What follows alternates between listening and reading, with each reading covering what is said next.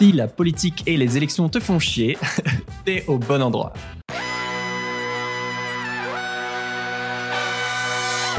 Bienvenue dans Soif de Sens, l'émission des humains qui changent le monde. Chaque semaine, je reçois un invité écolo, féministe ou solidaire pour t'aider dans ta quête de sens. Et aujourd'hui, on accueille Jean Massier de l'émission Backseat pour parler de comment ce mec arrive à passionner euh, pour la politique des gens qui en sont dégoûtés. Salut Jean Salut ça fait trop du bien d'avoir quelqu'un qui a un bon micro. Merci. Ah, c'est bien le micro. Ah ouais, j'ai du matos, hein, c'est mon métier. Comme toi. Oui, ça change des gens super connus qui sont à la ramasse. ouais. Alors, je te présente en 10 secondes. Toi, ce qui t'inspire, c'est de rendre la politique accessible, compréhensible, et je pense un peu fun aussi, principalement auprès des jeunes, mais pas que, voilà, qui sont déçus de la politique. Et pour ça, donc, je crois que tu es le plus gros streamer français euh, sur Twitch qui fait autre chose que du jeu vidéo avec euh, 150 000 abonnés. Et toi, tu parles de politique, donc euh, partout sur les réseaux sociaux, mais notamment sur Twitch, ouais. où tu as notamment créé l'émission d'actu politique Backseat, où tu as reçu plein de candidats à la présidentielle, euh, Jadon, Pécresse, euh, Jadon, n'importe quoi. J'ai fait un mix. Jadot, Mélenchon, Pécresse, etc. Mélenchon, on l'a pas encore reçu. Et a priori, on n'aura pas le temps avant le premier tour. On a reçu, on a reçu plusieurs ah oui, membres de, de, son, le, de son parti, la France Blast, Insoumise. Oui. Euh, oui, avec Blast, on a fait un autre, tu une autre émission. mais oui. ok. Ouais, ouais. Euh, pour te donner une idée, moi c'est vrai que j'ai une audience qui me ressemble et qui doit ressembler un peu à ton public, euh, qui au départ est plutôt dégoûté, voire désintéressé de la politique, mais qui revient à travers euh, l'écologie, à travers le féminisme, parce que bah, on se rend bien compte que tout ça est politique et que bah, ça façonne nos vies et que si on veut changer les choses, il, il faut passer par ça. Euh, pour commencer, tu as été euh, collaborateur politique pour euh, plein d'élus différents pendant quelques Ouais. années. Euh, tu écrivais des discours politiques notamment Ouais. euh, jusqu'aux attentats de, de Charlie Hebdo en 2015. Euh, tu peux nous raconter ce qui s'est passé dans ta tête euh, ce jour-là? Avant de travailler dans des cabinets politiques, euh, moi j'étais militant associatif quand j'étais au lycée et à, et à la fac, et je militais dans, dans, des, dans plusieurs structures associatives euh, À peu près étudiantes. 48 associations. Ouais, ouais, beaucoup. J'étais, j'étais responsable associatif dans des assos nationales, et donc je, et donc je militais notamment pour la liberté de la presse lycéenne. Il y a une association qui s'appelle Jet d'encre, et il se trouve qu'avec cet asso, j'avais croisé la route à plusieurs reprises de Charlie Hebdo, de Sharp notamment, euh, Ah, avec qui on avait échangé, que du coup j'avais, j'avais un tout petit peu Ah, fréquenté. mais- vraiment un lien perso, quoi. et donc le jour de l'attentat, euh, moi je donc c'est plusieurs années plus tard, euh, moi je je suis collaborateur de cabinet dans un ministère. J'écris les discours d'une d'une des ministres les plus importantes du gouvernement. euh, Je porte des costumes et des cravates. euh, C'était Marisol euh, Touraine, c'est ça? C'était Marisol Touraine à l'époque qui était ministre des de, de- des affaires sociales, de la santé et des droits des femmes Des gros des, des gros gros dossiers. Ouais. et Charlie Hebdo euh, voilà subit euh, subit un terrible attentat qui moi du coup me, me frappe profondément euh, au sens humain. Et du coup ça vient frapper aussi euh, une crise de sens en fait. C'est c'est- ça a aussi été un choc aux citoyens. C'est-à-dire que tu t'en souviens comme moi 2015 c'était une année particulière parce que dans la dans la dans la foulée des attentats de Charlie Hebdo il y avait une ambiance bizarre dans les mois Ah, qu'on oui. suivit, on, tout le monde parlait de politique, mais au sens profond du terme. C'est qu'est-ce qui, qu'est-ce, qu'est-ce qui se passe? Qu'est-ce- Pourquoi ça nous arrive? Ça a été le moment où j'ai fait une espèce de crise de sens de putain, euh, qu'est-ce que je fous en fait? Qu'est-ce que je fais là? Pourquoi je travaille dans un ministère? Est-ce que c'est est-ce que c'est à ça que je veux que ma vie ressemble? Est-ce que c'est là que je suis le plus utile? Et en fait, pas du tout. Euh, ça a été le moment où j'ai compris que je voulais quitter euh, ça, cette manière-là de faire de la politique, pour Ouais, tu pas retrouver. devenir euh, un pro de la politique. bah non, en plus tu moi j'avais pas d'ambition personnelle, je voulais pas devenir euh, député, président de la République, ministre, j'ai pas de carrière, j'ai- je, je- en plus j'étais collègue avec des gens qui étaient euh, énarques, des gens qui étaient directeurs d'hôpitaux, Eh, médecins. T'as jamais voulu faire ça? Non, Je non, que non, non. changé de. non, non, non, moi ce qui m'intéressait c'était l'action publique, La- Ok. le fait- faire des trucs, enfin fabriquer des politiques publiques, c'est ça qui m'intéressait, mais j'avais pas d'ambition personnelle. Et donc en fait, euh, c'est c'est que pourquoi t'es collaborateur de cabinet ministériel, euh, c'est- il y a un moment faut que tu penses à l'étape d'après. Soit c'est faire de la politique, devenir député, euh, essayer de te présenter à une élection, je sais pas laquelle. Soit c'est euh, bah aller dans l'administration, à un poste important, euh, dire chef de bureau, directeur de je sais pas quoi, d'un hôpital, d'un truc, euh, conseil d'État, cour des comptes. Enfin, c'est c'est des logiques d'énarques en fait. Et moi, c'était pas, moi, je venais pas de là. Moi, je venais de l'associatif. Truc en t-shirt, basket, on monte des projets trop cool, des festivals et tout, bonne ambiance. Enfin, tu vois, le, l'agite propre associatif, quoi. Et donc, si les gens te voient sur YouTube, euh, là t'as le t-shirt, donc a priori on se doute quel camp t'as choisi. euh. Et oui, non, mais voilà, c'est ça. Moi, je voulais retourner à ça. Ce qui m'avait plu quand j'étais jeune, ce qui continue à me plaire aujourd'hui, c'est faire des trucs cool, qui ont du sens pour les gens à ma petite échelle, avec d'autres personnes ou, ou tout seul, peu importe. Mais, euh, mais voilà. Et donc, j'ai voulu retrouver ce, ce plaisir associatif-là, euh, la, la culture du projet. Et, euh, et il se trouve qu'à ce moment-là, euh, moi, je suis un passionné de jeux vidéo depuis des années. Et euh, il y avait la plateforme Twitch qui avait commencé à émerger en France chez les passionnés de jeux vidéo. C'est une plateforme qui où on diffuse des parties de jeux vidéo. Et, et moi, je suis, je, je, dès, dès, le jour où j'ai découvert, je suis devenu vraiment fan de cette plateforme. Elle m'apportait exactement ce que je voulais, une ambiance trop cool, avec des geeks comme moi, des passionnés de jeux vidéo qui découvrent des jeux ensemble, qui se marrent et tout. Et donc, j'étais un gros client de cette plateforme.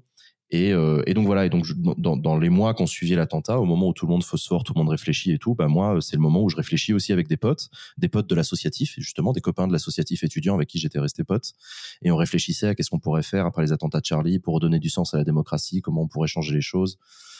Puis je sais pas, l'heure avance, on descend des bières les unes après les autres. c'est ce que j'allais dire. Mais oui, mais comme d'habitude, c'est là ouais. qu'on a les meilleures idées quand on a un peu, quand on a un peu arraché et qu'on se dit putain, mais il faudrait trop faire ça, un festival de musique trop cool, engagé avec des, enfin bref. Et donc on avait un milliard d'idées euh, à la minute. On avait créé des projets par le passé. Euh, on avait un collectif informel qu'on avait surnommé, on a failli le faire. Euh, c'était le surnom qu'on donnait à ce collectif tellement on avait eu d'idées qu'on a failli faire. Mais genre vraiment, si on avait eu un tout petit peu moins d'alcool et plus et plus d'argent, on, on, les aurait fait ces projets complètement dingues, complètement cons et tout. Bon. Et, et moi, moi dans ces discussions-là avec les potes, à un moment, je leur dis. Euh, on a un vrai problème, et ça on était d'accord, on a un vrai problème avec la démocratie en France, le mode, sa manière de fonctionner, les institutions de la République, etc. Elle se donne à voir à travers des images et des postures euh, totalement habitables pour le grand public, notamment pour les jeunes. La politique, de prime abord, ça se résume toujours à des personnalités en costume cravate, déjà, euh, qui se montrent devant des caméras dans des postures, un pupitre par exemple devant des drapeaux européens et français, euh, des interviews à la télévision qui en réalité sont très sont très carrés, très câblés, oui, etc. Orchestré. Donc en fait, la politique se montre avoir d'une certaine manière qui est extrêmement éloignée des gens. Et ensuite, la politique se montre avoir avec du jargon. Euh, la politique, ce sont des personnes, déjà des personnalités avec des prénoms et des noms de famille, on les connaît pas tous. Et ensuite, c'est aussi un jargon dans la pratique. On parle de, on parle de budget, on parle de collectivité locale, on parle de décentralisation. On utilise des mots qui sont durs, putain, qui sont violents. Euh, et faut pas s'étonner que les gens se sentent éloignés de la politique quand c'est, aussi imbitable que ça, quand c'est un espèce de, de petit monde refermé sur lui-même.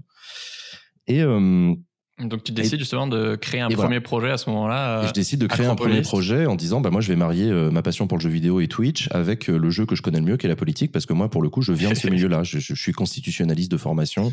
Je fais des j'ai fait je fais des j'ai fait des affaires publiques. Je suis collaborateur de cabinet. Je sais comment ça marche le gouvernement, l'État, euh, les collectivités.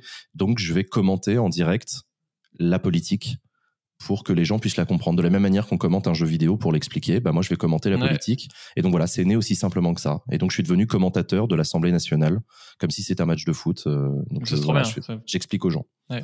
Donc pour vous donner une idée, bah voilà, enfin euh, je sais pas vous, mais moi quand je regarde l'Assemblée nationale, euh, bah je comprends pas grand chose et c'est souvent assez chiant. Bah là du coup toi t'expliquer euh, en stream, en live, bah ok qui c'est qui parle, pourquoi est-ce ouais. qu'il dit ça, pourquoi sa question bah là maintenant elle a du sens et, pourquoi les gens sont en train de le, de huer ou au contraire de, de l'applaudir quoi. Ouais, et du coup, j'ai un, un, rôle de repolitisation aussi de la consommation de ces séances-là, parce que les séances de l'Assemblée nationale, elles sont diffusées à la télé depuis les années 80 en direct sans explication, et les ouais. citoyens sont censés comprendre par eux-mêmes, et c'est censé, en plus, c'est censé rapprocher les citoyens de la politique. Moi, pour moi, c'est exactement l'inverse. Au contraire, ça dégoûte les gens parce que les gens comprennent pas, que du coup, ils s'arrêtent sur les huées, ils s'arrêtent sur les absences dans l'hémicycle, ils s'arrêtent sur plein de trucs, et je les comprends, évidemment. De prime abord, c'est le premier truc ouais. qui te marque. Et donc, du coup, ça les éloigne beaucoup. Et donc, moi, mon rôle, c'est exactement ce que tu dis. Contextualiser, expliquer, euh, c'est qui le mec en costard cravate, là, qui est en train de parler? Pourquoi il parle de ça, pourquoi ça a du sens, pourquoi c'est important, pourquoi le gouvernement est emmerdé? Et donc ces petites clés de compréhension, elles te permettent de suivre la séance, mais de la suivre d'un point de vue citoyen, c'est-à-dire avec un regard critique et politique. Tu laisses de côté les applaudissements, les huées, les absences, euh, etc. Et tu te reconcentres sur, OK, en fait, il y a des camps politiques, il y a un gouvernement, il y a une majorité, il y a des oppositions. Mmh. Chacun est dans son rôle, mais c'est un rôle démocratique. Et donc, en fait, mon rôle, c'est de repolitiser la politique. Ouais. Et donc, tu fais ça avant de lancer Backseat. Euh, ouais. C'est quoi Backseat alors Backseat, c'est un, un, projet que j'ai lancé euh, l'été dernier, euh, il y a bientôt un an, et c'est l'ambition folle de donner naissance à la première émission politique pour les jeunes. Oh. Quand je dis la première, c'est euh, déjà la première parce qu'il n'en existait pas sur Internet des talks. Donc c'est un talk show hein, d'actualité politique hebdomadaire en direct. Oui, il n'en existait pas pour les jeunes, ouais, avec un côté plateau, caméra, invité, chroniqueur, séquence, etc. Ouais. Et surtout la première émission au sens, je veux que cette émission ce soit elle puisse être regardée par des jeunes pour qui c'est la première émission politique. C'est-à-dire c'est leur premier pied dans la politique. Ensuite, ils, ils évolueront, oui, ils grandiront, ils iront vers d'autres. Non, non, non, justement, voilà, c'est ça. Moi, je veux m'adresser aux, aux, aux, vrais jeunes, c'est-à-dire les jeunes qui sont pas comme moi, les jeunes qui n'ont pas travaillé en politique, les jeunes qui n'y connaissent rien à la politique, les jeunes qui jouent aux jeux vidéo, les jeunes qui qui sont des vrais jeunes, qui sont abstentionnistes, qui sont un peu dégoûtés, qui sont euh, qui sont éloignés de la politique. Moi, je veux leur donner accès à une première émission, un truc cool, qui s'adresse à eux, dans lequel ils se sentent à l'aise et qui comprennent qu'en fait la politique, ça leur parle, ça s'adresse à eux, que c'est ok de pas tout comprendre, que c'est ok aussi d'avoir une opinion, et puis de la fabriquer, et puis de réfléchir, et puis d'écouter, etc. De se tromper, de changer d'avis. Ouais, se tromper, changer d'avis, réfléchir, euh, être surpris par des invités, euh, agréablement ou désagréablement, etc. C'est ça, euh, c'est ça, suivre la politique. Donc, donc voilà, Backseat, c'est ça. C'est une émission hebdomadaire tous les jeudis à 19h30 en direct sur Twitch, sur un plateau qui est un grand plateau avec du public dans dans la salle qui applaudit et qui rigole aux blagues, des chroniqueurs qui tiennent leur rôle de chroniqueur, ouais, et des invités, et notamment des invités politiques. voilà, c'est ça Backseat. Mais pas que, il y a aussi au début une personnalité du, du web, donc ça peut être. Euh, le premier invité qu'on reçoit dans l'émission chaque semaine, effectivement, c'est un invité, un invité de la semaine qui est, euh, qui pour le coup n'a rien à voir avec la politique. Je vais chercher des, des gens d'internet, donc des créateurs sur internet, des youtubeurs, des youtubeuses, des streamers, des streameuses, des instagrammeurs, instagrammeuses, bref, ce qu'on appelle vulgairement des influenceurs ou des influenceuses.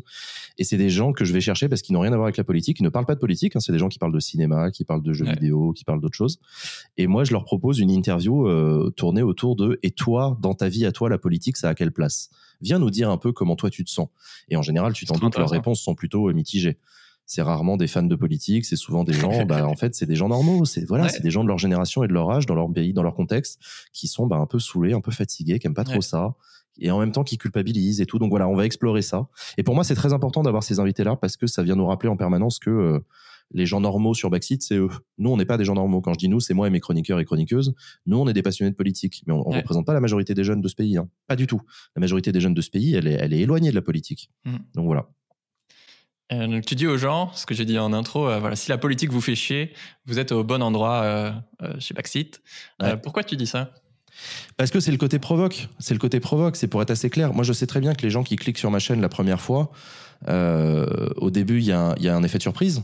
Genre, tiens, qu'est-ce, que ça fait là sur Twitch? Twitch est une plateforme de jeux vidéo. Hein. Qu'est-ce que ça fait là? Pourquoi il parle de politique? Donc déjà, il y a la surprise. Ensuite, parfois, il y a de, la circonspection, voire du rejet. Des gens qui disent, mais n'a pas sa place ici, c'est trop bizarre. Et ensuite, il y a, euh, il y a un risque aussi que des gens se disent non, non, mais c'est pas pour moi. Enfin là, c'est bon, euh, ça parle de politique, euh, ça s'adresse pas à moi. Oui, euh, parce que moi, ça me fait chier la politique. Et donc c'est pour ça que moi, je, c'est le côté provoque de dire aux gens, mais non, non, non, non, en fait, fais pas l'erreur, fais pas l'erreur. Si t'es arrivé là, c'est qu'il y a une raison. Si ça te fait chier la politique, en fait, c'est que t'as cliqué au bon endroit, mec. Hein. Bienvenue, bienvenue. C'est pour toi qu'elle est là cette émission. T'inquiète, ça te fait chier. Il faut que tu puisses la regarder, il faut que tu puisses sentir à l'aise et tout. Et le, et le, et le mieux, c'est que ça marche. C'est que ça marche. Il y a beaucoup de gens qui me disent putain, euh, ta chaîne, je la regarde depuis euh, six mois, euh, bah dis donc, c'est fou, t'as réussi à me réintéresser. je me suis surpris à cliquer sur des articles de journaux, alors qu'avant je faisais pas ça du tout. Je zappais à chaque fois que je voyais Le Monde, Le Figaro, Libération, Mediapart, je cliquais jamais. Je, oh, non, non, c'est pas pour moi, c'est pas pour moi, c'est pas pour moi. Bah, grâce à toi, ah bah dis donc, maintenant je m'intéresse, je suis curieux, j'écoute, j'écoute un politique parler en interview, alors qu'avant je zappais et tout. Voilà. Donc tu vois, c'est que ça a l'air de marcher, quoi. Ouais, c'est ça la magie de de la vulgarisation, quoi. Ah ouais, c'est ça la vulgarisation. De, mais d'ailleurs, dans mes inspirations, je te parlais des joueurs de jeux vidéo et des gens sur, sur, sur Twitch tout à l'heure, mais dans mes inspirations, il y a aussi les vulgarisateurs sur YouTube. Toutes les générations des années 2012, 2014, 2015, euh, qui ont fait des chaînes d'histoire, des chaînes de philosophie, des chaînes d'économie, mm. euh, des gens qui ont réussi à m'intéresser à des sujets dont je me foutais complètement avant mais parce que c'est des jeunes, parce qu'ils sont cool, parce que leurs vidéos sont bien rythmées et sympas, et ben ils arrivent à me faire regarder pendant 20 minutes euh, une explication sur Babylone. ok, bah en fait c'est hyper intéressant. Ah ouais, je savais pas. Ah ouais, d'accord. J'apprends des trucs, ça j'aime bien. Et ben voilà, bah, je me suis aussi inspiré d'eux. Ouais, J'étais surpris en préparant l'émission à quel point euh, je trouve qu'il y a bah, beaucoup de points communs euh, un peu dans nos démarches entre Backseat et Soif de Sens, même si c'est des choses différentes. Mais bah, parce que ma ligne édito, c'est aussi de bah, parler de trucs sérieux sans trop se prendre en sérieux. Euh, voilà, on se tutoie, on se marre. Euh, ouais. Bon là, c'est à distance, mais avant c'était tranquille sur un canapé. Euh, et en même temps, on peut parler de choses intimes. Et en même temps, bah voilà, on parle de ouais, de changer le monde, de faire société autrement. Mais de choses sérieuses aussi. Et c'est ce que tu dis. Le, sérieux, ne, ne, ne pas se prendre au sérieux, ça veut pas dire être sérieux dans son approche. Ouais.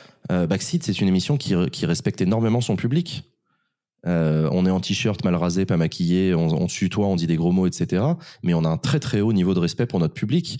Euh, on, ne méprise pas les gens, on les prend très au sérieux. Si on mmh. se fait chier, si je puis dire, à, faire une belle émission euh, ambitieuse, etc. C'est aussi pour leur envoyer un message et leur dire mais vous avez vous avez le droit à une émission. C'est pas c'est on pas de la mensuétude de notre part. Hein. C'est non non, cette émission elle est pour vous. Donc c'est probablement pareil pour toi. Ouais. Bah de base, rien que le fait d'avoir un, un, format long, voilà, ça incite, euh, tu le dis aussi, à, à, ce que vos invités ils sortent de leur pitch répété 110 euh, fois par jour, préparé par des agences de com. Et voilà, on a envie de voir à qui est la personne dessous. Et, et... les invités politiques, ouais. ouais, ouais. Ouais, et que bah, on se relaxe un peu et qu'on a un peu l'impression, moi on me dit souvent, bah en fait quand je t'écoute, j'ai l'impression qu'on est comme avec deux potes et que alors que de l'autre côté c'est Cécile Duflo, tu vois. Et, Mais ouais, et, ça, pour le coup c'est un truc qui me vient de, c'est un truc qui me vient du fait que moi je connais des politiques, j'ai fréquenté des politiques, je, je, je, je, sais qui sont ces gens, je sais à quel point ils sont humains avec tout ce que ça veut dire, de positif comme de négatif, hein. euh, et je sais qu'ils ne, ils ne s'expriment pas du tout de la même manière devant un micro hein. qu'autour d'un café moi, ça me rend dingue. Bah, moi, ça fait des années que je fais des interviews politiques. Sur mon plateau, les politiques, ils disent des choses, ils disent des choses. Puis dès que la caméra est coupée, que je les raccompagne euh, jusqu'à leur taxi, bah là, dans le couloir, en fait, ils me disent les choses, mais très différemment. Ils disent non, mais putain, Jean, si tu savais, ils me cassent les couilles en ce moment, c'est infernal. J'en ai ras le bol. Enfin, tu vois, ils disent des gros mots, ils se lâchent, ils sont fatigués. Souvent, ils sont énervés. Parfois, ils sont, ils méga emballés, ils sont, ils sont émus aussi. Et, et, à chaque fois, je me dis, mais putain, cette séquence là dans le couloir, c'est dommage qu'il n'y ait pas une caméra, c'était trop bien, c'était c'était hyper intéressant et tout. Bref, et donc c'est pour ça que j'ai voulu, ouais, euh, Backseat, c'est un, un contexte dans lequel on place les politiques en leur disant, ici là sur ce plateau, tu vas parler différemment que sur France Info. Tu, tu, tu, on crée un contexte, euh, on crée une chaleur, on crée une manière euh, qui fait que les politiques, bah en fait, ils se lâchent ils disent des choses. Ils, en fait, ils disent pas des choses différentes parce qu'ils pensent toujours la même chose, ça ils changent pas. Mais leur manière de le dire, devient beaucoup plus humaine, beaucoup plus sincère. Et c'est ça les codes de Twitch, hein, euh, c'est la sincérité. Sur Internet, tu le sais comme moi, c'est la sincérité. Euh, encore une fois, les trucs en costume cravate derrière un pupitre avec des micros, euh, ça, ça crée de l'insincérité, ça crée de la mise en scène. surtout pour les moins de 25 ans. Et bah sur Twitch, c'est l'endroit où tu vas pouvoir y aller un peu plus détente, quoi. Moi, je crois que tu es vraiment habité par ce que tu fais.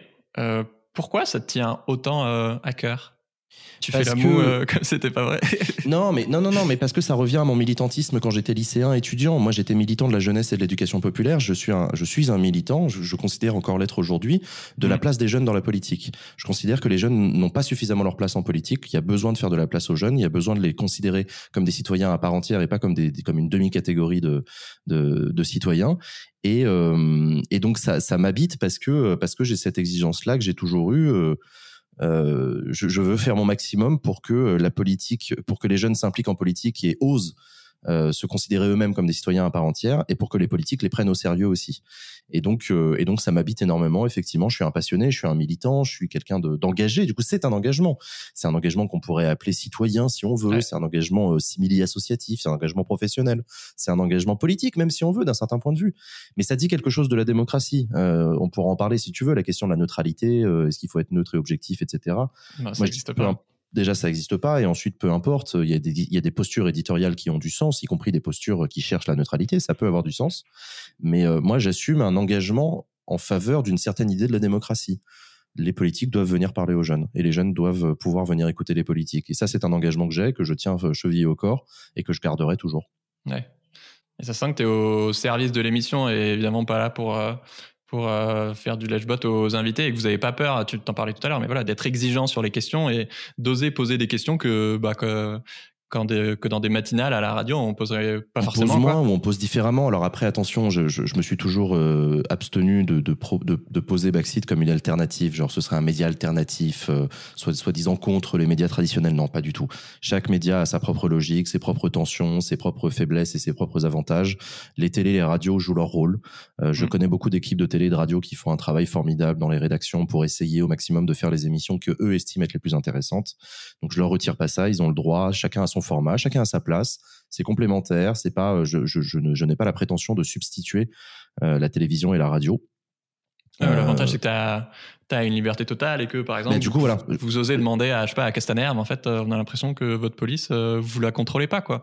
Et du coup, ça crée bah, des réponses super intéressantes, quoi. Exactement, exactement. On aborde des sujets peut-être de manière beaucoup plus cash, etc. Et tu l'as dit, on, évidemment, on refuse totalement d'être l'èche-bot de nos, de, nos invités politiques. On n'est pas au service de nos invités politiques. Moi, je, je l'ai déjà dit à plusieurs reprises, les invités politiques, je suis pas là pour leur faire plaisir à eux.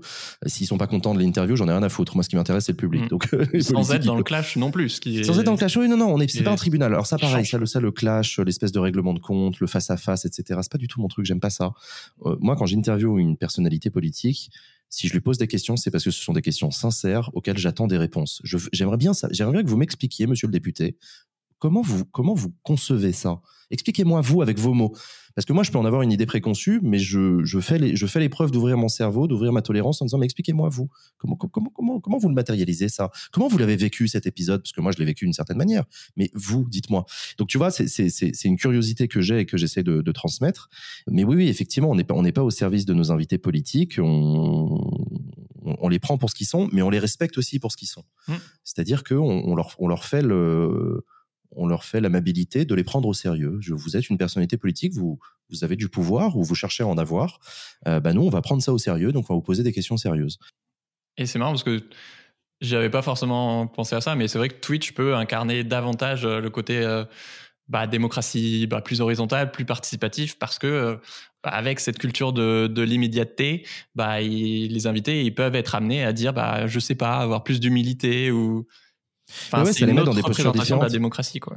Ça les met dans des postures différentes et je suis tout à fait d'accord avec toi. Euh, notre, en fait, pour, pour faire très simple, et ça c'est la version un peu politique euh, que j'ai théorisée de, de, ce que je fais et de mon activité, mais la démocratie représentative, elle a papa dans son côté très vertical, dans son côté où le citoyen n'a finalement pas beaucoup d'autres alternatives que mettre un bulletin dans une urne une fois de temps en temps et euh, voter ou faire, ou pardon, manifester ou gueuler de temps en temps pour dire qu'il n'est pas content.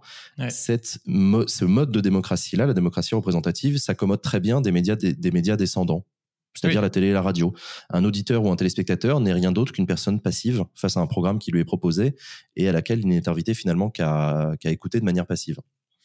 Or, il se trouve que la démocratie est en train de muter en France et partout dans les pays développés. On est en train de se, on est en train de, de d'aller de plus en plus vers un modèle implicatif où les citoyens ont une part, ont, un rôle à jouer, y compris dans la fabrique de, des politiques publiques. C'est un truc que tu vois beaucoup en France avec les collectivités locales qui mettent en place ce qu'on appelle la démocratie participative.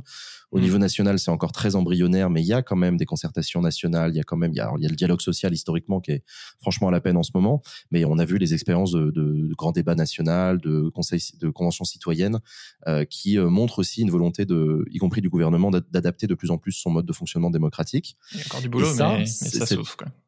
Oui, oui, oui, c'est encore embryonnaire, c'est encore, tu sens que la 5 République, il va à tâtons, mais tu sens quand même une perception. Puis tu as le mouvement des Gilets jaunes aussi, hein, je rappelle, hein, qui est venu mm. dire ça, qui est venu dire un souhait des gens de participer directement. Je veux dire, on a quand même vu des gens avec des gilets fluo sur des ronds-points, avec des drapeaux sur lesquels il y avait écrit RIC, c'est-à-dire référendum d'initiative citoyenne. Trois mots très violents pour revenir aux mots violents dont je parlais tout à l'heure. C'est quand même particulier d'avoir des gens qui sont ni politiques, ni juristes, ni quoi que ce soit, poser sur le débat national comme ça une idée référendaire. Bah pardon, la première interprétation que j'en ai, c'est putain, on est en train de vivre un moment démocratique majeur. Les gens veulent participer. Les gens veulent pas juste gueuler, les gens veulent pas juste réclamer, les gens ne sont pas des consommateurs de services publics comme on pourrait le croire, des gens passifs qui n'attendent finalement qu'une allocation ou je sais pas quoi. Non, non, non, non, non, non, les gens veulent prendre leur part dans la complexité de la, décision, avec tout ce que ça implique hein, de, complexité justement. Mais, euh, mais donc voilà. Et donc ce nouveau mode de démocratie, qui implique le citoyen différemment, eh ben, il doit s'accommoder de nouveaux médias. Et c'est là que les médias descendants à la papa ne s'accommodent plus de cette nouvelle démocratie. On a besoin de démocratie, on a besoin de médias beaucoup plus implicatifs, beaucoup plus horizontaux. Et Twitch peut rendre possible ça. Et c'est ce que c'est ce à quoi je travaille depuis sept ans, c'est à créer de nouveaux modes de médias qui accompagnent cette nouvelle démocratie. Ouais, parce que le... les politiques, pour l'instant, c'est un peu des kiffs euh, en termes euh, on va dire, quand nouveaux médias, hein. du coup, pour moi, ça implique aussi. Non, je veux dire sur euh, sur les réseaux sociaux. Ah, sur les réseaux en matière de nouveaux médias. Voilà, tu dis qu'ils se battent pour venir chez toi parce qu'en fait, ils n'arrivent pas à toucher les gens qui qui écoutent pas les médias de mainstream. Parce qu'ils s'y prennent avec les pieds la plupart du temps. C'est-à-dire que beaucoup de politiques considèrent Internet comme un, en fait, comme un, comment dire, un copier-coller. Non, comme oui, comme un espace de communication. C'est-à-dire que c'est, quand, quand, ils, quand eux disent toucher les gens, ça me fait marrer parce que les politiques, quand ils disent toucher les gens, avec des guillemets, ça veut dire pour eux leur faire passer mes idées, leur dire ce que moi je pense. Et euh, c'est très gentil, merci monsieur, mais en fait, euh, sur Internet, toucher les citoyens, ça veut dire aussi demander aux citoyens, et vous, vous en pensez quoi? Je n'ai jamais vu un politique demander à des citoyens, et vous, comment vous, dites-moi ce que vous en pensez. Un politique, c'est fait pour parler. En, en, démocratie représentative, un élu, c'est quelqu'un qui va déclamer un discours. Tu as vu, tu sais, il y a des meetings et tout. On est très peu implicatif dans notre manière de, de concevoir nos propres euh, cheminements politiques. Et donc, les politiques, effectivement, ils débarquent sur Internet en se disant, bah, je vais expliquer aux gens ce que je pense et ils vont me suivre. Et en fait, pas du tout. ça marche pas comme ça. Donc voilà. Je me rappelle quand, quand j'ai interviewé Ruffin, enfin voilà, il y a Ruffin qui vient chez moi sur mon canapé, je suis là, attends, qu'est-ce qui se passe en fait? Et j'étais là, mais pourquoi vous avez accepté? Et il me disait qu'il était trop content parce que ça, il savait qu'il allait avoir des questions différentes, qu'il s'adressait à une communauté internet avec à laquelle il n'avait pas accès d'habitude et que ouais, que il y a de plus en plus de médias maintenant qui, qui jouent ce rôle-là et que les médias tradis ont, ont, moins de pouvoir. Quoi. Et ils savent pas le faire, les médias tradis, ils n'ont pas le savoir-faire. Et puis, par ailleurs, ils n'ont pas aussi la, la dimension technique, ils ne la maîtrisent pas. La télévision et la radio sont incapables de faire de l'interaction. Alors, la radio le fait avec le téléphone depuis, depuis, des, depuis des décennies, mais c'est à peu près le, bout du monde. Hein. Ils arriveront jamais à faire beaucoup plus. Euh, donc, déjà, d'un point de vue technologique, on a, on a une longueur d'avance et, et, d'un point de vue éditorial aussi. Moi, ça m'a toujours un peu énervé, l'idée de dire que le chat, c'est un générateur de questions. Beaucoup de médias, euh, beaucoup de médias classiques, quand ils travaillent avec moi, ils me disent, ah, on pourra avoir des questions du chat, on pourra avoir des questions. Et moi, je leur dis toujours, mais arrêtez. Arrêtez d'attendre des spectateurs qui posent des questions. C'est, c'est, pas une conférence de presse. Un spectateur n'est pas un journaliste. Il n'a pas vocation à poser des questions. Il, il, a des choses à dire. Il a des réactions à apporter. donc, euh, non, non, arrêtez de demander des questions aux gens. Ça m'énerve, ça. Est-ce que tu as des, anecdotes ou des histoires d'abonnés à nous raconter? J'en ai un milliard parce qu'il se trouve que mes abonnés, je suis assez proche d'eux avant avant le Covid, euh, avant la guerre. Euh, je, je, les rencontrais régulièrement. Je faisais des apéros, j'allais dans les villes, euh, à Lyon, à Strasbourg, à Nantes, etc à Toulouse et tout. Je, je, suis allé rencontrer mes abonnés et donc je discute beaucoup avec eux. Euh, je te, ouais, je te disais tout à l'heure qu'il y en a quand même pas mal qui ont changé leur regard sur la politique grâce à ma chaîne. Donc ça déjà, j'en suis très content. Euh, c'est des gens qui sont devenus intéressés alors qu'il était peu avant. J'ai aussi eu des gens et ça j'étais très ému, euh, des gens qui m'ont en 2020 des gens de ma chaîne qui ont été élus aux élections municipales, tu sais, conseillers municipaux ah dans, leur, dans, leur, patelin ou dans leur ville. Ah, t'as créé en fait, des vocations, quoi. Bah ouais, ouais, ils envoyé des messages pour me dire merci, euh, grâce à toi, je me suis intéressé, je me suis présenté et ça y est, je suis conseiller municipal. Et c'était des jeunes en plus mignon. Ouais, en général des jeunes, ouais, moins de 30 ans, tu vois. Et je me disais, ah bah c'est cool, ça me fait plaisir, euh, alors que je vous ai jamais dit de vous présenter à des élections. Hein. Moi, j'ai fait ce que vous voulez. Moi, j'ai toujours dit, faites ce que vous voulez. Je n'incite même pas les gens à voter d'ailleurs. Hein. Faites ce que vous voulez. Je m'en fous. Enfin, je m'en fous pas. Discutons-en. Ça m'intéresse. Mais moi, je disais, il y a des gens qui votent toujours pas, mais au moins ils savent mieux pourquoi. Bah exactement. Moi, ça, moi, ça me convient. Euh, les abstentionnistes, je n'ai aucun problème avec eux. Les abstentionnistes ne sont pas des mauvais citoyens. Les abstentionnistes ne sont pas des citoyens. Ils ont leur, ils ont leur place, ils ont leur mot à dire. Mm. Et moi, ça m'intéresse de discuter avec eux.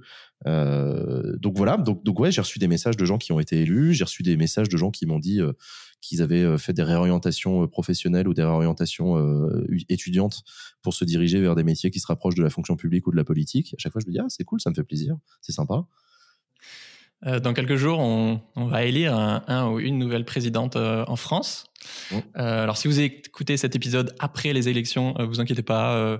voilà, c'est volontairement, cet épisode est volontairement pas centré sur l'actu des élections. Vous allez quand même kiffer le reste. Mais j'en parle parce que bah, l'écologie était quasiment absente de cette campagne. Ouais. le climat représentait à l'époque que 3% des sujets dans l'actu. Mmh. Et du coup, vous, vous avez avec de, les assauts de l'affaire du siècle, vous avez organisé le débat du siècle pour interviewer les candidats à la présidentielle sur leur programme écolo. Exactement. Tu peux nous raconter euh, comment c'est né? C'est une aventure qui est née euh, d'une rencontre. Déjà, j'ai interviewé Cécile Duflot, donc l'ancienne ministre. Je l'ai reçue sur mon plateau en janvier. On a discuté. Et dans la discussion, euh, elle m'a dit, tu sais, on a un vrai problème. On parle pas assez de, on parle pas assez de climat dans cette élection. Et, euh, et, les médias nationaux refusent d'organiser un débat parce que les ONG avaient demandé aux télé, aux radios de, d'organiser un débat sur elle, le maintenant, elle est directrice d'Oxfam euh, qui est derrière. Absolument, oui, pardon, j'aurais dû préciser. Elle fait partie de l'affaire du siècle puisqu'elle est directrice d'Oxfam France, une des ONG euh, du collectif de l'affaire du siècle. Et euh, moi, je suis, je suis pas particulièrement militant euh, ni engagé sur, sur les questions écologiques, mais mais on parle de ça. Et moi, je lui dis, mais tu sais, c'est intéressant que tu me dis ça parce que moi, justement, j'ai, enfin, voilà, j'ai vocation à à intéresser les gens sur des thématiques. À cette campagne présidentielle, on peut aussi la faire vivre différemment. Et en fait, dans la discussion avec euh, Cécile, on, on imagine, euh, ce serait ouf quand même d'organiser un débat présidentiel uniquement sur le thème du climat sur Internet. Et en plus, ça aurait du sens parce que Internet tient, une rôle tient un rôle particulier dans la, dans, dans la question climatique. Euh, les, les, les, toute une génération de jeunes mobilisés dans les manifs climat et dans les mouvements euh, en faveur du climat, en fait, se retrouve sur Internet. C'est très jeune, c'est très web, en fait, comme, comme mouvement. Euh. Alors, il y a des mouvements traditionnels euh, de militantisme à la papa altermondialiste des années 80-90, hein, je, je, je, remets pas ça en cause, mais il y a aussi, voilà, toute une nouvelle génération de jeunes motivés. Les, les, XR, les Camille Etienne, les... Les Camille Etienne, etc. Donc, c'est toute une génération. Et tu vois, typiquement, l'affaire du siècle, euh, c'était une pétition en ligne. Euh, avant ça, il y avait eu les grèves scolaires. Avant ça, il y a eu euh, Climate, etc. Enfin, bref, il y a, il y a, il y a de l'Internet. Ouais. Il y a de l'Internet dans, dans le mouvement climat. Donc, bref, ça avait du sens. Ça avait du sens éditorialement. Ça avait du sens que ce soit sur ma chaîne, ça avait du sens qu'on le fasse ensemble. Et donc, on a travaillé pendant des mois pour organiser effectivement une grande émission euh, avec des candidats à l'élection présidentielle pour qu'ils viennent s'exprimer et présenter leur programme en matière climatique, en matière d'environnement, en matière de biodiversité, bref, sur ces enjeux-là. Donc voilà, donc on a organisé cette émission-là. Euh, bon, je te passe tous les détails d'organisation extrêmement complexes en matière de, de budget, de production, euh, etc. Mais Ouais, euh, d'un point de vue éditorial, on a pris la décision d'organiser un, ce qu'on appelle un défilé, c'est-à-dire un grand oral. Les candidats se succèdent les uns après les autres euh, devant devant devant la caméra pour venir expliquer en une demi-heure chacun ou chacune ce qu'ils feront quand ils deviendront président ou présidente de la République. Et, et donc voilà, donc ça a donné une soirée, une grande soirée en direct sur ma chaîne Twitch. Et, et mine de rien, euh, c'est pas pour me, c'est pas pour me, me jeter des fleurs, mais c'est, on a écrit une page de l'histoire d'Internet ce jour-là. C'est, ça, ça n'avait Ouais. jamais été fait. Mm. Déjà, Backseat, c'était euh, le, le premier talk show euh, d'actu politique sur Internet, mais euh, le débat du siècle, c'est, c'est un autre standard, c'est un autre niveau, quoi. On a apporté la démonstration qu'il était possible sur Internet de trouver des, des grands moments médiatiques euh, en matière de politique. Euh, donc voilà. Aussi parce que bah, les médias tradis font pas leur boulot, quoi. Et il y a aussi ça, il y a aussi une démission des médias traditionnels euh, qui, euh, pour des raisons et pour des logiques qui leur sont propres, euh, Mm. voilà, font le choix d'aborder d'autres types de sujets. Alors, on a vu que la plupart du temps, malheureusement, c'est les ONG, c'est qui sont responsables de l'organisation des débats politiques ou des grands oraux sur des sujets particuliers. On avait vu la Fondation Abbé Pierre sur le logement, on avait vu la mutualité sur la santé, on avait vu même le syndicat de policiers Alliance sur la police et la sécurité. Enfin, tu vois, c'est, c'est bon. Il faut s'en réjouir d'un certain point de vue parce que ça montre qu'il y a une vitalité euh, de corps intermédiaire dans ce pays, euh, Ouais. malgré le mépris dont ils font preuve de la part euh, des gouvernants successifs. Néanmoins, c'est un peu inquiétant parce que bon, il y a voilà, il y a une déconnexion entre les médias traditionnels et les grands médias, comme on dit, les médias dominants, euh, et, les, et les attentes des citoyens. Parce que c'est aussi ça qu'il faut dire, c'est-à-dire que euh, je l'ai toujours pas dit alors qu'on parle de l'affaire du siècle, mais et du débat du siècle, mais parler de climat dans un débat présidentiel, ce n'est pas un caprice d'écolo. C'est pas euh, notre thématique à nous, on aimerait bien qu'on en parle plus. Non, non, c'est une thématique que les gens veulent qu'on aborde. Dans toutes les enquêtes d'opinion, la question du dérèglement climatique est, fait partie du top des priorités des jeunes. Donc c'est bien la moindre des choses que les candidats s'expriment sur ce sujet. Et donc ce serait bien, dans un monde idéal, ce serait bien la moindre des choses que les journalistes leur posent des questions sur ce sujet-là, voire organisent des émissions spéciales. Bon, bah, comme ils le font pas, nous on le fait nous-mêmes. Et du coup, maintenant que c'est fini, du coup, je crois qu'on peut retrouver les, les vidéos euh, sur YouTube ou sur ton. ton Absolument, c'est visionnable, ouais, c'est visionnable par tout le monde, c'est ouvert à tous, euh, voilà. Toi, qu'est-ce que tu, tu retiens de, de cette aventure-là? Euh, c'est compliqué parce que moi j'ai été, euh, du coup j'ai joué le rôle de producteur, j'ai joué le rôle d'animateur et de diffuseur aussi. Écoute, j'en retiens que, euh, contrairement à ce qu'on peut penser, tous les politiques euh, ont des propositions à faire en, en la matière. Hein. Faut, faut pas croire que les, que les candidats à l'élection présidentielle passent sous silence ces, ces enjeux-là dans leur programme.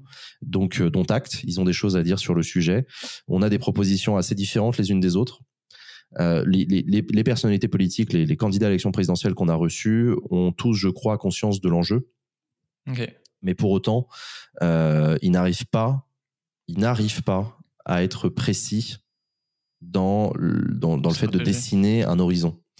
C'est fou, hein. C'est, c'est, on leur posait la question euh, à quoi ressembleront nos vies, y compris quotidiennes, y compris pratico-pratiques à la fin de, à la fin de, à la fin de votre quinquennat ou dans dix ans, euh, la neutralité carbone en 2050, vous l'imaginez comment Pour vous, la France, ça ressemble à quoi? Et en fait, ils n'arrivent pas à le décrire. Ils n'arrivent pas à le décrire. Tu sens qu'ils très rapidement, ils vont dans des trucs assez techniques, euh, ils vont dans des, euh, dans des trucs sur le logement, sur l'agriculture, sur le transport, etc. Mais ça reste assez virtuel dans leur esprit.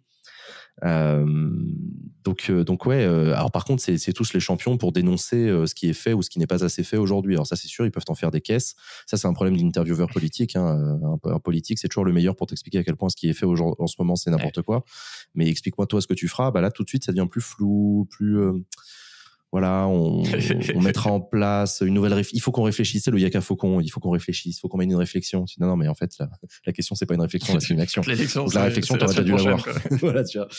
Donc, euh, donc voilà, c'est très philosophique. Il faut qu'on repense un modèle de développement et tout. Ok, très bien. J'ai toujours pas compris ce que ça voulait dire, mais ok, très bien. Enfin bref, tu vois ce que je veux dire. Donc bon, Mm. je suis évidemment resté sur ma fin, sur le fond, même si euh, je suis quand même aguerri maintenant, donc je savais à quoi m'attendre. Donc c'est pas non plus une grosse déception. Mais euh, mais voilà. Et je retiens, je retiens aussi de cette aventure, de l'affaire du siècle, que euh, les politiques, quand on leur donne l'occasion de s'exprimer sur le sujet, ils la saisissent. Dont acte. Et je leur, et je leur en suis reconnaissant. On- voilà, nous, on a fait notre maximum pour qu'ils acceptent de venir. Ils ont, pour la plupart d'entre eux, accepté de venir. J'en suis heureux. Euh, ça montre que les, voilà, les politiques sont aussi des gens sincères qui veulent parler aux gens et essayer de leur, leur montrer. euh, c'est pas que de la com, tu vois. Il y a aussi, il y a aussi un fond de conviction. Ouais. Je regrette néanmoins que le président de la République n'ait pas souhaité euh, venir. Il, a- il a exprimé un refus euh, à notre invitation. Dommage pour lui. Non, il n'a pas dit pourquoi. Voilà. Il y, a, bon, il y a des raisons qui peuvent s'entendre d'un point de vue de sécurité, guerre en Ukraine, etc. Un président de la République en exercice a du boulot. Je veux bien l'accepter. C'est des raisons que je peux accepter. Mais là, je, bon, j'ai senti une forme de, de refus d'obstacle. Je le regrette.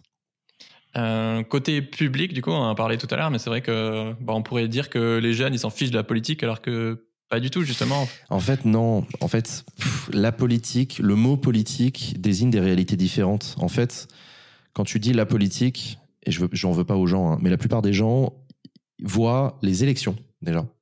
Et c'est pour eux la politique. C'est normal, c'est le seul moment où on fait appel à eux. Donc euh, voilà. Donc c'est pour eux, c'est les élections. Et ensuite, euh, c'est les, c'est les personnalités politiques la politique, ce sont des politiques au sens d'hommes et de femmes politiques. Donc, ils ont des, ils ont des visages en tête. Le président de la République, des députés, les, anciens, les futurs, les machins et tout. Et ensuite, les gens voient beaucoup dans la politique les intrigues politiques. Donc, dans, dans l'intrigue, tu as les enjeux de parti, euh, les alliances, les désalliances, les unions, les désunions, les fâcheries, mmh. etc. les affaires aussi, beaucoup. Ouais, voilà, les scandales, les machins et tout. Bon. Et donc, les gens ont cette perception-là de la politique. Sauf qu'en réalité, quand moi, je prononce le mot la politique, je désigne quelque chose de beaucoup plus large que ça, qui est ce qu'on pourrait appeler la vie publique. Donc, ça implique l'exercice du pouvoir au niveau national, européen, local et mondial.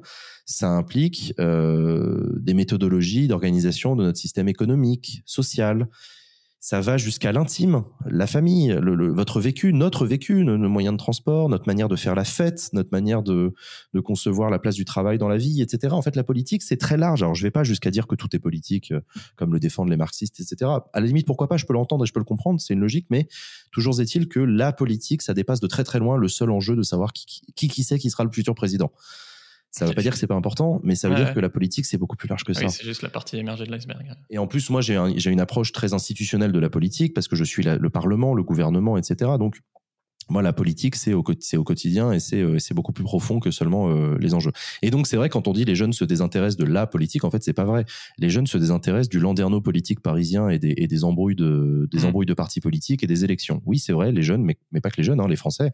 Euh, il y a un divorce, il y a une crise de la démocratie, comme on dit un peu facilement, qui, qui dénonce ça. Les gens en ont marre, n'aiment pas ça, la personnification, etc. Bon. Mais pour autant, la politique, dans ce qu'elle a de fondamental, en fait, ça passionne les gens. Les gens sont passionnés par ça, les, jeunes français. Enfin, je veux dire, on est un peuple très politique, les Français, les Européens de manière générale, mais même les autres peuples du monde. Je ne dis pas ça pour être méprisant avec les autres, mais on s'intéresse à la politique. Le climat, c'est hyper intéressant. La question du travail, la question de l'orientation, le Covid. Le Covid, c'est un des moments les plus politiques qu'on a mmh. vécu avec toute sa fatalité, pour reprendre euh, les mots du président de la République, c'est le retour du tragique dans l'histoire, il a pas tort. Mais le tragique, c'est extrêmement politique, le tragique dans l'histoire, la guerre, la guerre en Ukraine, la, montée des prix du pétrole, etc. C'est, c'est politique. Et donc, les gens, ça les intéresse de ouf, contrairement à ce qu'ils disent eux-mêmes. Voilà. Bah, justement, je me demandais si j'étais biaisé parce que j'ai l'impression que, comme on l'a évoqué, notamment grâce aux réseaux sociaux, il y a plus de jeunes engagés qu'avant sur la crise climatique, contre la guerre, pour les Ouïghours, etc. Euh, et heureusement, parce que la politique, bah, c'est encore plus important quand, bah, quand c'est la merde, quand il y a le Covid, quand, quand il faut décider ce qu'on fait, quand c'est la guerre en Ukraine, quand la crise climatique grandit, etc. Euh, est-ce que tu penses que tu enfin, est-ce que tu es d'accord ou est-ce que il y a aussi une partie grandissante de, de la jeunesse qui, qui s'en désintéresse? Non, non, non, non. En fait, je suis pas d'accord. C'est qu'en fait, euh, il n'y a pas plus ou moins de jeunes qui s'engagent en politique qu'avant. C'est juste que les modalités d'engagement ont changé. C'est-à-dire pendant très longtemps, et ça c'est un peu un défaut qu'on a toujours, on conçoit l'engagement politique dans ses formes habituelles, c'est-à-dire l'adhésion à un parti, le militantisme, le vote, euh, la participation à un mouvement syndical, euh, une grève, un truc comme ça. C'est ça l'engagement politique. Sauf que les jeunes, aujourd'hui se détournent euh, majoritairement euh, de ces, de ces, de ces formes-là de, d'engagement de, politique. Je t'en parlais tout à l'heure. Ça, c'est la démocratie. Ça, c'est la politique à la papa. C'est, vraiment la démocratie à la papa. Les jeunes aujourd'hui sont très engagés, mais ils sont engagés différemment. Ils s'engagent dans leur comportement individuel déjà. Euh, leur méthode de consommation, leur réflexion dans leur manière de respecter ou pas les femmes autour d'eux. Oui, les jeunes ça, ça peut aussi être à moitié dépolitisé, ça. Alors, c'est ça, c'est là où on en vient, c'est qu'il y a beaucoup de jeunes qui vivent ça comme des moments dépolitisés, alors qu'en fait, c'est très politique. C'est pour ça que je te dis que la question de savoir si les jeunes sont engagés ou pas, en fait, faut pas leur poser la question, parce qu'il y a plein de jeunes qui vont dire non, je suis engagé dans rien du tout, parce que eux, dans leur tête, tu viens d'allumer la petite lampe adhésion à un parti, alors qu'en fait, euh, quand tu commences à discuter avec eux, tu te rends compte qu'ils sont hyper intéressés, qu'ils ont des choses à dire, qu'ils pensent des choses, euh, qui s'expriment aussi sur les réseaux sociaux, sur Twitter, sur les forums, sur euh, machin et tout. Donc, non, les jeunes sont toujours aussi engagés qu'avant. C'est juste que leur mode d'engagement est très différent Voilà, c'est tout. C'est une autre manière de s'engager. Et il y a des jeunes qui s'abstiennent et qui sont adhérents d'aucun parti, mais qui par, qui, par, qui par contre sont méga présents dans des mouvements genre Marche Climat, dans des mouvements sur Internet, qui signent des pétitions, qui s'engagent, qui dans des chats ou sur Twitter ou sur n'importe quel réseau social vont dire des trucs, soutenir les Ukrainiens, un petit drapeau à côté de ton pseudo pour soutenir les Ukrainiens pardon, mais pour moi, c'est un geste politique. Alors, c'est pas grand chose, mais ça dit quelque chose de ta manière de te concevoir. Donc, pour moi, ça, c'est des gens qui s'engagent. C'est vrai, il y a plus de. tu me renvoies vraiment à mon parcours de. Bah plus de, micro-engagement et de. Ouais, mais alors, micro-macro, faut faire gaffe aussi, mais je suis d'accord avec toi. Ouais. Euh, je me demandais, toi qui, bah, qui commente les débats soporifiques de, de l'Assemblée ou avec Backseat, euh, selon toi, qui a le plus gros écart entre ce qu'il dit et ce qu'il fait dans les politiciens et politiciennes? Ils ont tous beaucoup d'écart parce qu'en fait la question de la question de faire quelque chose c'est quand tu es au pouvoir seulement. Donc tu, tu, ne peux comparer les discours avec la avec le réel qu'une fois que les personnes sont au pouvoir. Euh, et c'est de ce point de vue-là d'ailleurs que les gouvernements sont souvent déceptifs ou, ou décevants pour les ah, électeurs. Ou avec leur vote quoi. Ouais, ou avec leur vote, ou avec leur prise de position. Mais par exemple, le, le, le, le, François Hollande, qui se fait élire en 2012 avec un programme euh, engagé à gauche comme une alternative au sarkozysme, se retrouve à l'exercice mener une politique social-démocrate beaucoup plus euh, convenable, avec des orientations qui n'étaient pas celles d'une partie de sa base électorale. Donc là, il y a une déception. Euh, Emmanuel Macron, qui euh, se fait élire sur une logique de dépassement et de renouvellement des pratiques, de renouvellement du personnel et des, pratiques. Donc ça, c'est un peu les trois éléments de la République en marche en 2016. Euh, bon, bah à l'exercice, Emmanuel Macron se trouve être un président de la Ve République euh, tout à fait gaulien, assez classique. Euh, c'est pas, il n'y a pas d'effet waouh. On n'a pas changé de régime, on n'a pas changé de système politique. Au contraire, on a même, d'un certain point de vue, c'est pire qu'avant. C'est la Ve République dans sa version dark. Donc, donc là aussi, il y a une déception. Mais encore une fois, pour décevoir, faut être au pouvoir. Donc les gens qui sont au pouvoir nulle part, les gens qui, perdent des élections, qui sont dans l'opposition, etc. Bah, c'est très difficile de c'est très difficile de juger, de, savoir s'il y a un décalage entre ce qu'ils disent et ce qu'ils font, parce qu'ils n'ont jamais l'occasion de faire. Hmm. Tu présentes Backseat comme une émission pour euh, intéresser les gens à la présidentielle. Euh, mais est-ce que ça va s'arrêter après la présidentielle? Non, non, non, non, non, non. Backseat va continuer parce qu'en fait, la présidentielle, ce n'est qu'une étape dans une dans un mouvement politique. Il y a les élections législatives qui arrivent au mois de juin et qui en fait sont la suite de la présidentielle et qui ont, sont une suite très importante. Et ensuite, il y a l'installation de la nouvelle majorité, du nouveau gouvernement, etc. Donc en gros, Backseat va continuer jusqu'au 14 juillet. Le 14 juillet, c'est vraiment la fin de la saison. Si, si on parle de saison comme au cinéma ou en sport, en fait, la saisonnalité politique, c'est l'année scolaire. La rentrée politique, c'est en septembre. Euh, c'est la reprise de la session parlementaire, c'est la rentrée. Il y a les universités d'été aussi à la fin du mois d'août dans les partis politiques qui préparent la rentrée justement, c'est à ça que ça sert. Et ensuite il y a la rentrée en septembre, et ensuite il y a le budget en novembre-décembre, et ainsi de suite. Enfin tu vois, il y a une saisonnalité. Et le 14 juillet, c'est euh, c'est la fin de la saison, c'est la suspension des travaux de l'Assemblée et du Sénat pour euh, un mois et demi de, de, pause avant la reprise. Donc moi, non, non, c'est ça? Ouais, c'est ça. et donc du coup voilà, donc nous, nous Backseat, moi j'ai Backseat a vocation à, à continuer jusqu'au moins le 14 juillet, et ensuite pour une deuxième saison éventuellement, on verra. Il y a des enjeux, de, il y a des enjeux budgétaires qui sont assez importants, mais euh, voilà. Ouais. Bah, D'ailleurs, je devrais bientôt interviewer ta collègue euh, chroniqueuse euh, Léa Chamboncel. Léa, ouais, qui est chroniqueuse sur le plateau de Backseat, ouais. ouais pour parler d'avoir plus de femmes en politique. Ouais. Elle vient de sortir un bouquin sur le sujet, ouais. Ouais. Bah, merci beaucoup, Jean. je me suis régalé. merci à toi. Vous pouvez retrouver l'émission Backseat du coup tous les jeudis à 19h30, c'est ça? Sur Twitch. Et tu m'as pas demandé pourquoi elle s'appelait Backseat. Mais pourquoi s'appelle-t-elle Backseat? Non, mais parce qu'il y a plein de gens qui doivent être en train de t'écouter et se dire mais pourquoi Backseat? C'est bizarre pour un nom d'émission politique. en fait, le Backseat, j'explique rapidement. Euh, le Backseat, c'est un, comportement euh, qui vient à, à l'origine de l'automobile. Vous avez tous déjà euh, connu ça. C'est la personne qui est assise derrière le, le conducteur et qui commente la manière qu'elle commente le conducteur de conduire. Je sais pas si vous avez déjà arrivé, c'est extrêmement pénible. Quand tu conduis une bagnole et que tu as un pote derrière qui te dit, oh, t'aurais dû dépasser le camion là, fais gaffe, tu roules trop vite, fais attention. C'est extrêmement pénible. Ça, ça s'appelle backseater, faire du backseat. C'est très chiant. Et en fait, ce langage-là, c'est retrouvé dans le jeu vidéo. Le fait de faire du backseat dans le jeu vidéo, c'est la même chose. C'est quand t'es quand t'es en train de jouer au jeu vidéo et que t'as la manette entre les mains et que t'as un pote qui est assis derrière toi sur le canapé et qui commence ce que t'es en train de faire en disant non tu devrais pas faire ça, non tu tu, joues mal quoi. et donc ça s'appelle faire du backseat et c'est très chiant. Euh, c'est extrêmement chiant. Et donc sur Twitch, le backseat c'est un comportement qui est en général assez peu apprécié des streamers. C'est quand les gens dans le chat arrêtent pas de commenter ta manière de jouer au jeu vidéo et de te dire euh, que eux eux ils sont tellement meilleurs que toi, ils feraient mieux que toi. Et donc le backseat, nous c'est c'est le mot qu'on a utilisé, c'est le chat hein, d'ailleurs qui a trouvé, euh, c'est ma communauté qui a trouvé ce titre. Ah, Parce qu'en fait le backseat ça correspond assez bien à ce que font les citoyens. Euh, en fait, on backseat le gouvernement. Euh, Comme la démocratie ne nous laisse pas notre part euh, dans la fabrique de, de, la loi, bah en fait, on est contraint de faire rien d'autre que de backseater. Donc on fait du backseat politique, c'est-à-dire qu'on commente la politique, on dit ah moi si j'étais au pouvoir je ferais tellement les choses différemment et tout. Bon bah voilà. Donc c'est pour ça qu'elle s'appelle comme ça cette émission. Ah ouais, bah du coup c'est un bête de nom, ouais. Je pensais pas qu'il y avait autant de, de sens. Trop bien. Si tu veux plus d'épisodes euh, avec des humains rayonnants comme Jean, eh ben abonne-toi et je te conseille les épisodes avec euh, François Ruffin qu'on a évoqué sur les magouilles politiques ou euh, Cécile Duflo aussi sur sa vie de ministre. Ciao Jean, ciao tout le monde. Ciao, merci.